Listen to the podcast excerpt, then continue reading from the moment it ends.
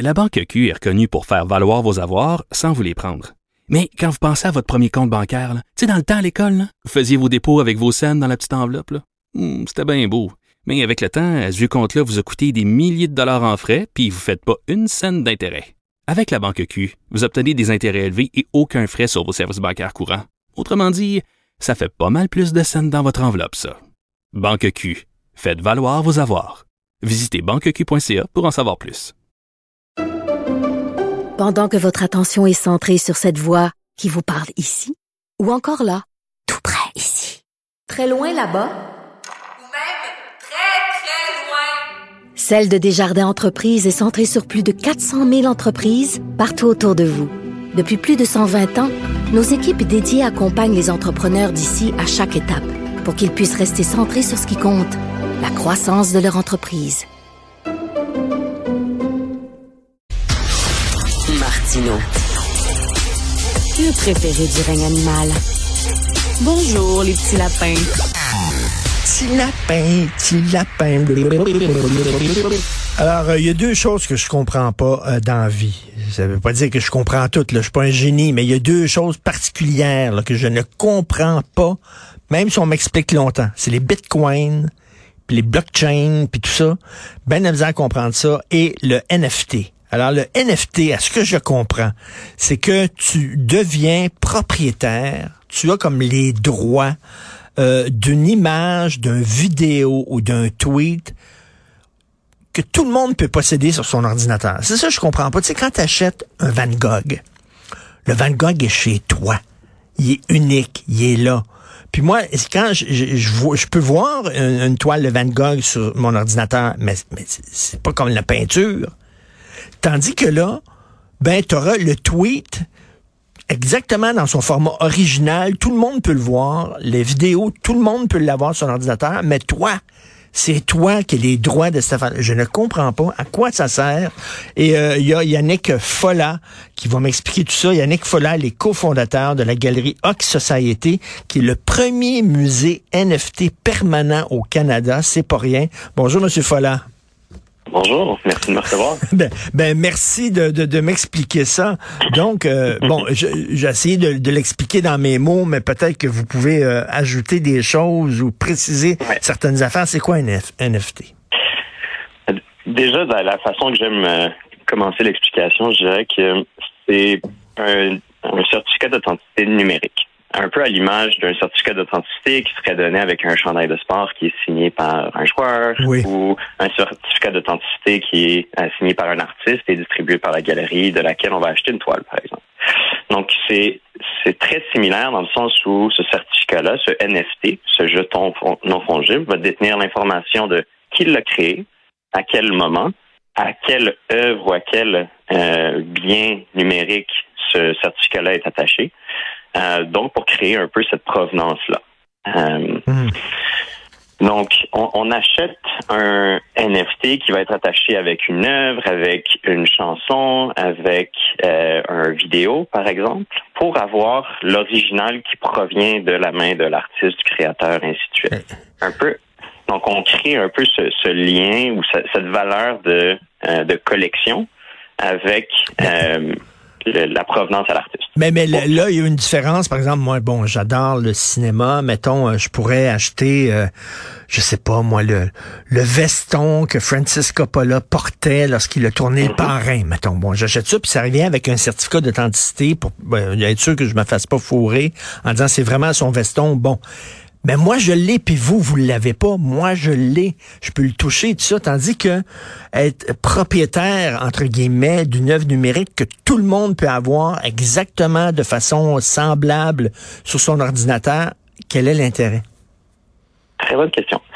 Euh, donc, euh, deux éléments. Déjà, premièrement, on peut trouver des copies ou des répliques d'œuvres traditionnelles qui vont ressembler presque à deux gouttes d'eau à l'original. Hmm. La valeur de ce qu'on a chez nous en termes de, de valeur visuelle va ressembler en, en toute pièce à l'œuvre originale, mais la valeur intrinsèque de, de, de l'œuvre, comme elle est une réplique, comme elle ne vient pas de l'artiste, euh, disparaît à ce moment-là et ainsi sa valeur de revente et sa valeur de collection. Donc ça, c'est un élément Hmm, qui est important. hmm, L'autre élément que, qui est par rapport à l'art spécifiquement, vu qu'on utilise cet exemple-là, c'est, en fait le plus gros avantage de l'art numérique, je parle même pas des NFT, sa capacité à être distribué et vu de tous. Euh, j'aime, j'aime expliquer que l'œuvre la plus chère au monde est la Mona Lisa. Pourquoi? Parce que c'est l'œuvre qui a été la plus vue en personne, photographiée, partagée sur les réseaux sociaux, vue en film. Hmm. Avec la reconnaissance d'une œuvre et du travail d'un artiste, on augmente la valeur de cette œuvre et du travail futur de cet artiste-là. Et c'est ce que vient permettre l'art numérique, parce que maintenant, un artiste peut se commercialiser lui-même par les réseaux sociaux, en ligne, et atteindre un public mondial mais seulement une personne pourra détenir l'original, même si tout le monde connaît son œuvre. Hey, vous êtes un sacré bon prof. Vraiment, vous me faites comprendre ça. Là. Vous êtes prof dans une autre vie, vous? non, mais il y a tellement de gens qui comprennent pas les NFT que je, suis habitué.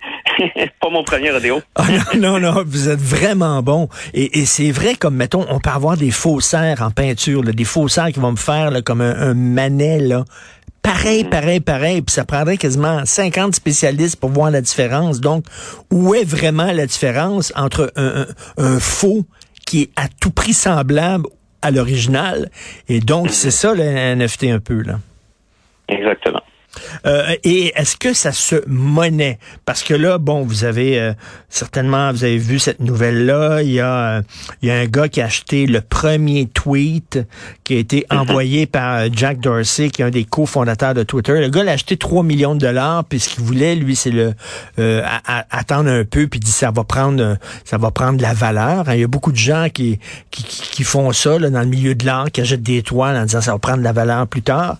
Et là, ça a l'air qu'il peut le vendre seulement 10, 10 000 piastres.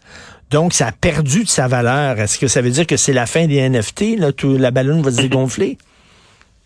Bonne question. Euh, donc, chaque phase importante de technologie ou de changement technologique depuis, euh, par exemple, le dot-com dans les années 2000 a été empreint de spéculation assez, euh, assez extraordinaire parce que dans lorsqu'il y a une innovation qu'on ne comprend pas complètement son potentiel ou où est-ce qu'elle va aller, c'est sûr que les gens sont en train de, de, de spéculer.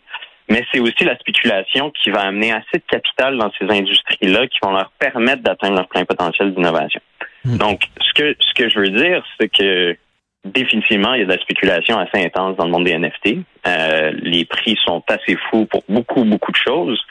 Euh, mais ça ne veut pas dire que l'industrie est morte. Est-ce qu'il va y avoir peut-être une, baisse de régime, comme on le voit même dans les marchés financiers en ce moment? Euh, je crois et même je l'espère pour un peu calmer les jeux et permettre aux gens de bâtir, un peu enlever les, gens qui sont moins bien intentionnés, euh, qui se lancent dans cette industrie-là parce qu'ils sentent l'opportunité d'argent, permettre aux gens de bâtir sur ces, ces, bases euh, technologiques-là. Puis, écoute, ce, ce cet individu-là qui a essayé de, faire un coup d'argent hmm. rapide sur quelque chose qui est très mal compris. Hein? Collectionner un hmm. tweet, c'est oui, c'est un objet de collection si on veut, parce que maintenant on a cette espèce de provenance-là au créateur du tweet, puis c'est un bien historique si on veut. Mais est-ce que les gens le comprennent? Est-ce que le marché va le mieux le comprendre dans le futur? Après, ça, devient vraiment euh, un, pari euh, ultimement sur la compréhension du marché. Et euh, est-ce que j'imagine c'est plus risqué que le marché de l'art traditionnel. Par exemple, moi, si, mettons, j'ai de l'argent pour m'acheter un Weiwei, là, le fameux artiste mhm. chinois là, connu à travers le monde. Oui, oui, c'est certain que ça va euh, prendre de, la valeur. C'est sûr et certain. Les risques que je me plante sont très minimes, euh, mais par contre, c'est beaucoup plus volatile pour le NFT, étant donné qu'entre autres, c'est nouveau, c'est mal compris, tout ça. Mhm. Absolument. Euh, le marché de l'art est plus traditionnel, est un peu plus établi dans son évaluation de l'art, puis dans la fluidité de son marché avec les maisons d'enchères et les galeries. Par contre, aussi, la, je dirais, son appréciation est beaucoup moins rapide parce que on est dans un pari plus plus safe, si on veut. Alors qu'avec les NFT, on a vu des artistes vendre pour des centaines de dollars il y a deux ans, puis maintenant vendre dans les millions de dollars chaque œuvre qu'ils créent. Donc, c'est c'est comme un investissement euh, sur la bourse, comme un investissement en hmm. immobilier. Le facteur risque vient aussi jouer dans le facteur euh, de la récompense, si on veut, de, de cet investissement-là. Et- Donc, absolument. Et parlez-moi de votre galerie, la galerie Ox Society. J'imagine c'est pas une galerie qui, qui, qui, qui est réelle avec un building et tout ça. Tout ça est sur Internet, En quoi? fait, oui. ah oui? Euh, puis, puis on, on le prononce Zero X OK. Euh, Society parce que le début des adresses Ethereum sur le blockchain commence tous par 0x. Euh, OK. Fun fact. Mais euh, oui, dans le fond, on, on occupe euh, environ 3000 pieds carrés dans le New City Gas à, à Griffintown, à Montréal. OK. Euh, on l'opère euh, comme un organisme à but non lucratif, euh, presque selon un modèle muséal. Donc, au- on, est- on, occu- on- on organise des, des expos de deux mois selon un thème. Après, on va choisir des artistes partout dans le monde qui ont un style qui s'apprête au thème et ils vont venir créer une œuvre spécialement pour l'expo. Euh, Ces artistes-là vont pouvoir vendre les œuvres par eux-mêmes sous leur propre nom euh, sur les marchés de NFT en ligne. Puis après, nous, on va aller chercher une, un- une donation de 15% au moment de la vente, qu'on va ensuite utiliser pour euh, rouler un programme de subvention aux artistes canadiens qu'on a démarré en octobre dernier. Donc, les artistes qui sont intéressés à se lancer dans le monde des NFT, on paye tous leurs frais euh, lors du démarrage. On leur donne des, c'est des cours de huit semaines avec des, des séances éducatives à toutes les semaines avec du mentorat. Euh, donc, notre but, c'est vraiment d'amener les gens, tant les artistes que les collectionneurs, à voir l'art numérique comme un, un médium artistique important, à voir les NFT comme un outil important pour débloquer la créativité d'artistes numériques. On pense à- aux graphic designers, aux euh, designers de jeux vidéo euh, et d'effets spéciaux, par exemple, qui ont Mhm. toujours dû travailler pour des entreprises pour être capables de vivre de leur art, mais Mhm. maintenant, ils sont en fait capables de monétiser leur propre créativité. Wow. Donc, Et nous, ça, et votre galerie, euh, n'importe qui peut aller là voir ces œuvres-là? C'est ouvert au public? Absolument. Bon, ben, c'est euh, gratuit. Euh, tout le monde peut euh, peut venir. On- en ce moment, on est ouvert du euh, jeudi au samedi, mais euh, avec l'été qui recommence et euh, Bazar qui réouvre au New City Gas, on va être ouvert du mercredi au dimanche. Bon, ben j'adore aller dans les musées. Euh, je vais certainement y aller. Je vous dirai bonjour.